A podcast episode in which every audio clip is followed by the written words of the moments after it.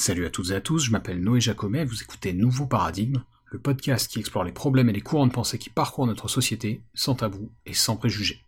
Alors comme son nom l'indique, l'épisode d'aujourd'hui va être exclusivement consacré à l'éthique aristotélicienne. C'est un sujet que j'avais proposé aussi à mes donateurs donatrices sur Patreon et Tipeee, mais il avait eu moins de voix que le sujet précédent sur, euh, bah, vous vous souvenez, sur comment s'initier à la philo de Spinoza. Cela étant dit, il y a eu quand même quelques votes en sa faveur, et c'est pour ça qu'aujourd'hui on va parler d'Aristote. Et comme je vous l'ai dit, on va spécifiquement se focaliser sur l'aspect moral, l'aspect éthique de sa philosophie. Aristote, c'est une source très ancienne, mais extrêmement importante. C'est un penseur qui a, qui a eu une influence sur plein d'autres philosophes qui lui ont succédé, y compris beaucoup plus tard d'ailleurs, notamment par exemple sur Spinoza, justement, qu'on a vu dans le dernier épisode. Et c'est l'un des derniers grands penseurs de la période qu'on appelle classique de la philosophie. Donc c'est un moment spécifique au sein de la philosophie des Grecs antiques. La période donc qui commence avec Socrate, Socrate étant un bouleversement puisqu'il y a eu un avant et un après Socrate dans l'histoire des idées. On parle bien d'ailleurs de pré-socratique. Alors, un problème qu'on peut avoir avec certains philosophes de l'Antiquité, en tout cas de mon expérience, c'est que comme c'est très vieux et qu'ils écrivaient euh, bah, dans des langues qui sont mortes, on est tributaire d'une traduction plus ou moins accessible, on va dire. Et donc les premières fois que j'ai lu Aristote, personnellement, je sais plus quelle édition c'était euh, de l'Éthique à mais j'ai trouvé ça imbitable, vraiment.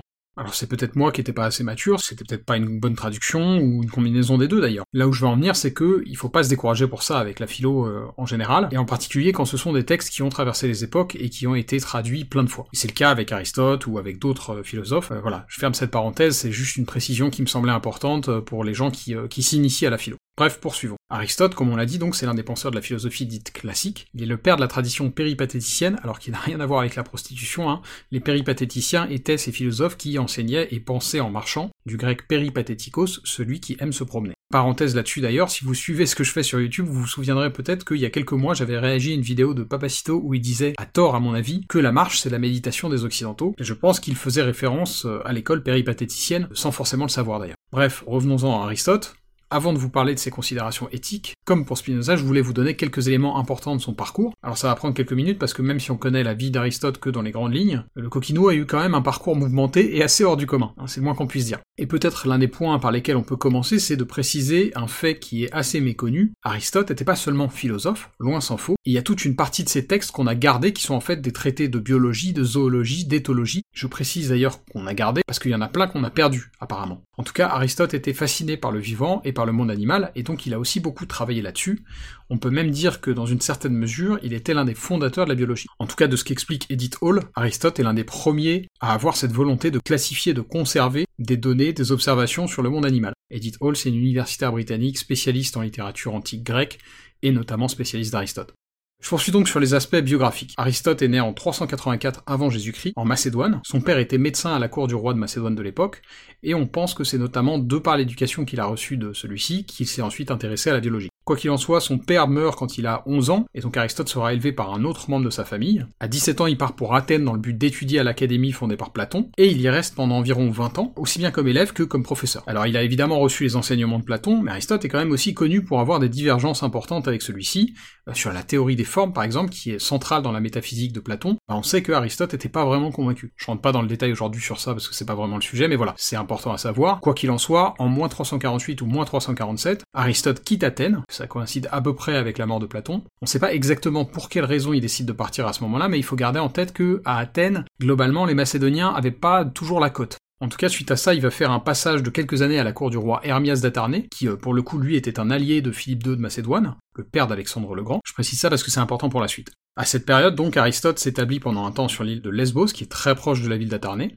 Oui, c'est de là que vient le terme lesbienne, mais c'est pas le sujet. Et c'est à Lesbos que Aristote travaille à ses traités de zoologie, sachant qu'il était accompagné par son disciple Théophraste, qui lui s'est focalisé beaucoup sur la botanique de l'île. C'est aussi à ce moment-là d'ailleurs que Aristote s'est marié à une femme qui s'appelle Pythias et avec laquelle il a eu une fille qui s'appelait elle aussi Pythias. Euh, mais tout ce petit monde n'est pas resté sur place euh, très longtemps puisque en moins 343, Aristote a été choisi par Philippe II de Macédoine pour devenir le précepteur de son fils Alexandre, qui deviendra par la suite Alexandre le Grand. Donc là, il faut quand même prendre en compte que ça, c'est euh, un poste très important pour Aristote. Il est d'ailleurs nommé directeur de l'Académie royale de Macédoine, et donc il y instruit beaucoup de jeunes gens qui sont appelés à devenir illustres, pas seulement Alexandre d'ailleurs.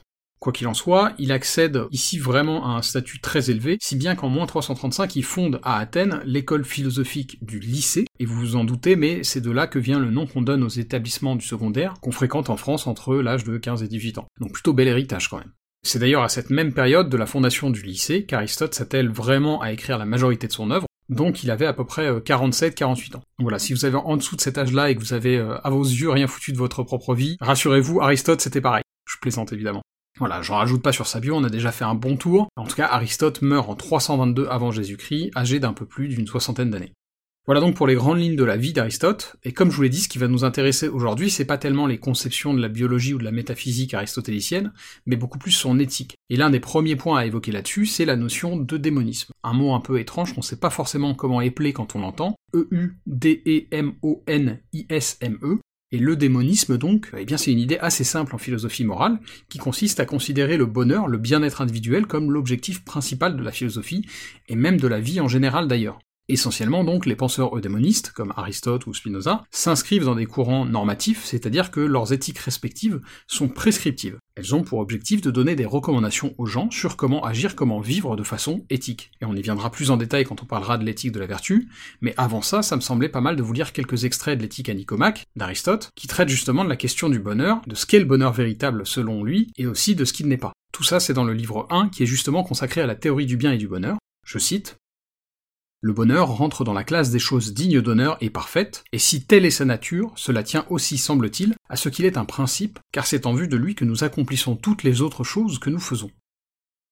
Ici donc, quand Aristote parle de principe, ce qui veut dire c'est que le bonheur est un idéal qu'il nous faut chercher à atteindre, et que, qu'ils s'y prennent mal ou bien, les humains cherchent effectivement à l'atteindre au travers de leurs actions. Alors attention, hein, pour Aristote, le bonheur c'est pas le plaisir ou la satisfaction des désirs. C'est pas non plus l'absence de souffrance ou de difficulté d'ailleurs, et c'est pour ça que je précisais à l'instant que le fait que ce soit notre objectif à tous ne signifie pas qu'on s'y prend bien pour y parvenir, ni collectivement ni individuellement. Et j'ai un second passage à vous lire à ce sujet dans lequel Aristote nous parle des impasses à éviter quand on cherche à définir le bonheur véritable. Je cite. En ce qui concerne la nature du bonheur, on ne s'entend plus, et les réponses de la foule ne ressemblent pas à celles des sages. Les uns, en effet, identifient le bonheur à quelque chose d'apparent et de visible, comme le plaisir, la richesse ou l'honneur. Pour les uns c'est une chose et pour les autres une autre chose. Souvent le même homme change d'avis à son sujet. Malade, il place le bonheur dans la santé et pauvre dans la richesse. Certains, enfin, pensent qu'en dehors de tous ces biens multiples, il y a un autre bien qui existe pour soi, et qui est pour tous ces biens-là cause de leur bonté. Passer en revue la totalité de ces opinions est sans doute assez vain, il suffit de s'arrêter à celles qui sont le plus répandues ou qui paraissent avoir quelques fondements rationnels. Et un peu plus loin, nous revenons au point d'où nous nous sommes écartés, les hommes, et il ne faut pas s'en étonner, paraissent concevoir le bien et le bonheur d'après la vie qu'ils mènent. La foule et les gens les plus grossiers disent que c'est le plaisir, c'est la raison pour laquelle ils ont une préférence pour la vie de jouissance. Fin de citation. Aristote donc nous dit la satisfaction temporaire de nos désirs n'est pas le bonheur. Bon, très bien, a priori on peut s'accorder là-dessus, mais alors à quoi serait lié ce bonheur véritable? Et évidemment, l'un de ses attributs les plus saillants, c'est celui de la vertu, et on va y venir à travers l'extrait suivant, dans lequel Aristote nous propose justement d'identifier la quête de l'eudémonisme, ce bonheur, ce bien suprême, qui est notre but à tous, comme étant la fonction première des humains. Je cite. De même en effet que dans le cas d'un joueur de flûte, d'un statutaire ou d'un artiste quelconque, et en général pour tous ceux qui ont une fonction ou une activité déterminée, c'est dans la fonction que réside selon l'opinion courante le bien, le réussi, on peut penser qu'il en est ainsi pour l'homme, s'il est vrai qu'il y ait une certaine fonction spéciale à l'homme. Si nous posons que la fonction de l'homme consiste dans un certain genre de vie, c'est-à-dire dans une activité de l'âme et dans des actions accompagnées de raison, si la fonction d'un homme vertueux est d'accomplir cette tâche et de l'accomplir bien et avec succès, dans ces conditions, c'est donc que le bien pour l'homme consiste dans une activité de l'âme en accord avec la vertu, et au cas de pluralité des vertus, en accord avec la plus excellente et la plus parfaite d'entre elles. Donc ici, Aristote insiste sur le fait, et c'est tout le sens de l'eudémonisme, que c'est bien l'objectif premier de la vie humaine d'accéder à cette béatitude fonctionnelle. De la même manière qu'un joueur de flûte qui pratique son instrument avec réussite remplit sa fonction, un humain heureux remplit la sienne. Et c'est là où certains vont critiquer le démonisme en le comparant à du développement personnel. Et je pense qu'il y a une part de vrai là-dedans si on met de côté l'aspect marchand en tout cas. C'est-à-dire que chez des philosophes comme Aristote, si tant est qu'on puisse dire que leur philosophie s'apparente à du développement personnel, c'est pas au sens business où certains l'entendent aujourd'hui. J'insiste là-dessus parce qu'il n'était pas là pour se faire des thunes, Aristote. D'ailleurs, c'est justement quelque chose dont il parle dans ses écrits, ayant fréquenté les cercles du pouvoir, notamment macédoniens, il est très conscient du fait que l'argent ne suffit pas à faire le bonheur. Je vais pas vous relire des extraits là-dessus parce qu'il y en a d'autres qui me paraissent plus importants, mais c'est évoqué aussi dans l'éthique à. Mais donc pour en revenir justement à notre dernier extrait, ça vous aura sans doute pas échappé, mais celui-ci par deux fois fait référence à la vertu. Or je vous l'ai dit un peu plus tôt, mais ça c'est pas du tout anodin. Les thèses morales défendues par Aristote s'inscrivent clairement dans une forme d'éthique de la vertu, et d'ailleurs pour Aristote et pour d'autres penseurs démonistes, la vertu et la quête du bonheur sont intrinsèquement liées. On ne peut pas accéder à l'un sans l'autre. Alors je fais ici une parenthèse rapide pour préciser quelques points lexicaux liés au champ de la philosophie avant de poursuivre. Dans l'éthique normative, il y a plusieurs approches, il y a plusieurs courants de pensée, notamment le conséquentialisme, dont on a déjà parlé plusieurs fois dans le podcast, qui se focalise sur les conséquences d'une action, il y a ensuite l'éthique déontologique qui va postuler que nous avons des devoirs moraux et que c'est en les respectant qu'on se comporte de façon éthique. Le cas d'école en l'occurrence c'est par exemple l'impératif catégorique chez Kant. Et il y a donc une troisième théorie qui est celle qui nous intéresse aujourd'hui, l'éthique de la vertu, qui met l'accent, comme son nom l'indique, sur la recherche de la vie vertueuse. Donc Aristote s'inscrit clairement là-dedans. Et vous allez me dire, c'est un peu comme avec le bonheur, c'est un terme un peu vague, et même assez idéalisé, la vertu. Et de fait, oui, il y a une part de vrai là-dedans. Le truc, c'est qu'il y a quand même des choses qui peuvent nous guider sur ce qu'Aristote entend par vertu. D'abord dans ses textes à lui, et je vais vous en citer un extrait tout de suite, mais aussi grâce à ce qu'en disent les universitaires spécialistes de ces sujets, et on va y venir juste après avec Julia Annas. Mais commençons donc par un nouvel extrait de l'éthique à. Je cite.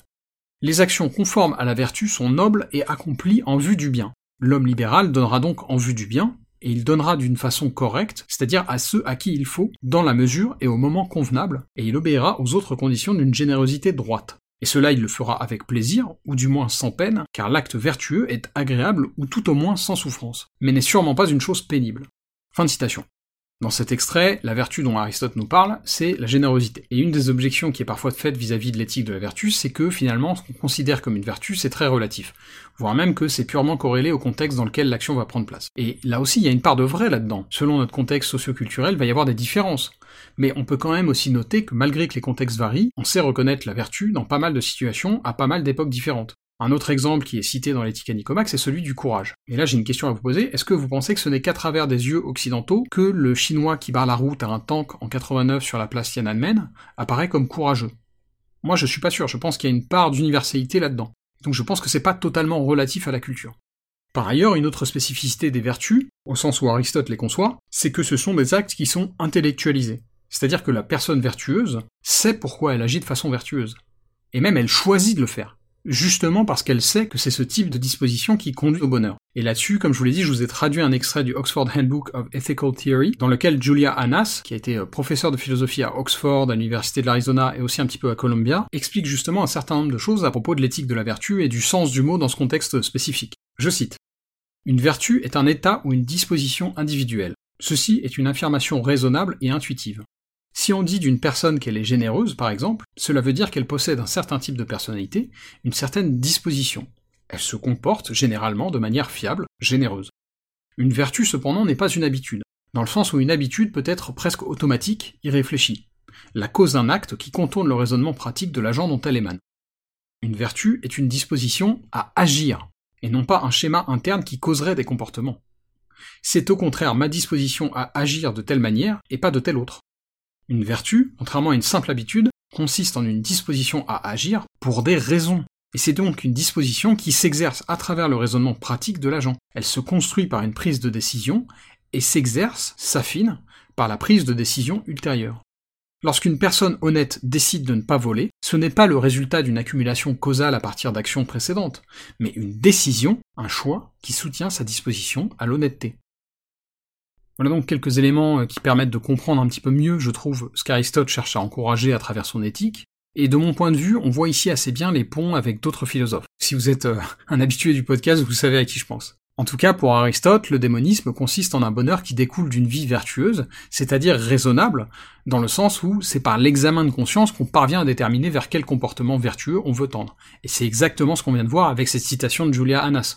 Et pour conclure et élargir un petit peu ces considérations à des thématiques et des personnalités moins antiques et donc plus actuelles, bah il me semblait intéressant de souligner que ces dernières années, on fait face à un phénomène nouveau, qui est qu'on a des personnalités publiques qui, au lieu d'être réprimandées pour leur manque de vertu, sont célébrées pour ça. Si je devais citer qu'un seul nom, ce serait Andrew Tate, mais il y en a plein d'autres. Si vous savez pas qui c'est, bah vous ratez pas grand chose en fait. En tout cas, on baigne aujourd'hui dans une culture où être, pardonnez-moi l'expression, un connard et en être fier, c'est valorisé par certains comme un acte de bravoure, voire même d'honnêteté intellectuelle. Le message implicite, et il est particulièrement cynique il me semble, c'est qu'au fond on est tous égoïstes, lubriques, cupides, prétentieux, superficiels, opportunistes et j'en passe. Et que c'est une preuve d'honnêteté de l'admettre. Alors vous allez me dire, oh là là, il se met sur un piédestal, il fait comme si lui il était plus vertueux que les autres. Non, c'est pas le cas. Il y a une part de vrai là-dedans. On est tous parfois toutes ces choses pas très jolies que je viens d'énumérer. Moi compris. Mais j'insiste sur le parfois. Et donc ce avec quoi moi je suis en désaccord, et en désaccord absolu pour le coup, c'est le fait de valoriser ça, le fait de faire semblant qu'on vaut pas mieux que ça.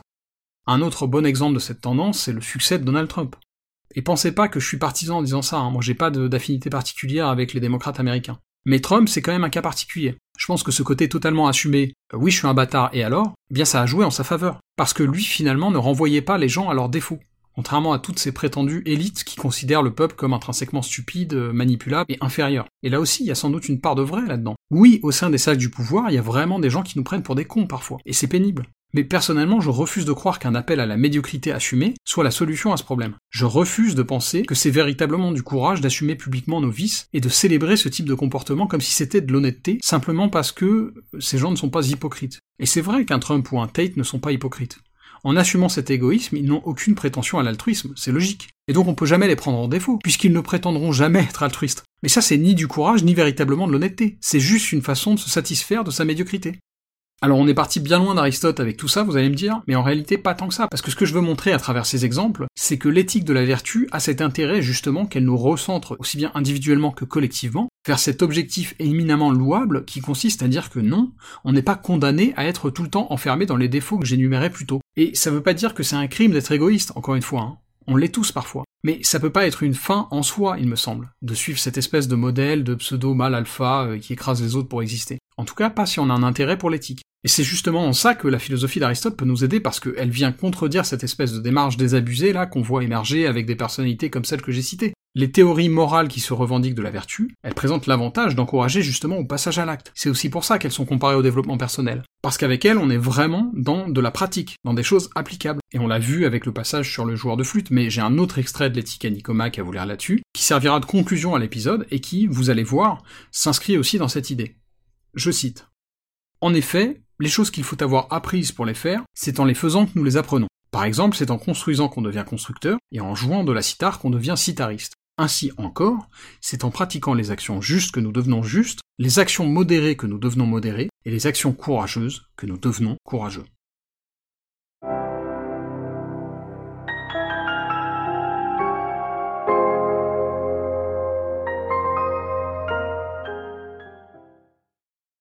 Si vous aimez mon travail et que vous voulez me soutenir, il y a plusieurs façons de le faire. Vous pouvez attribuer une note et suivre un nouveau paradigme sur Apple Podcast, Spotify, Deezer et YouTube, ou bien vous pouvez simplement le partager à vos amis et vos proches. Le bouche à oreille euh, aide toujours. Enfin, vous pouvez financer le podcast en vous rendant sur ma page Patreon ou Tipeee. Et quel que soit le soutien que vous m'apportez, merci. C'est vraiment grâce à vous que mon travail peut continuer à exister et se pérenniser.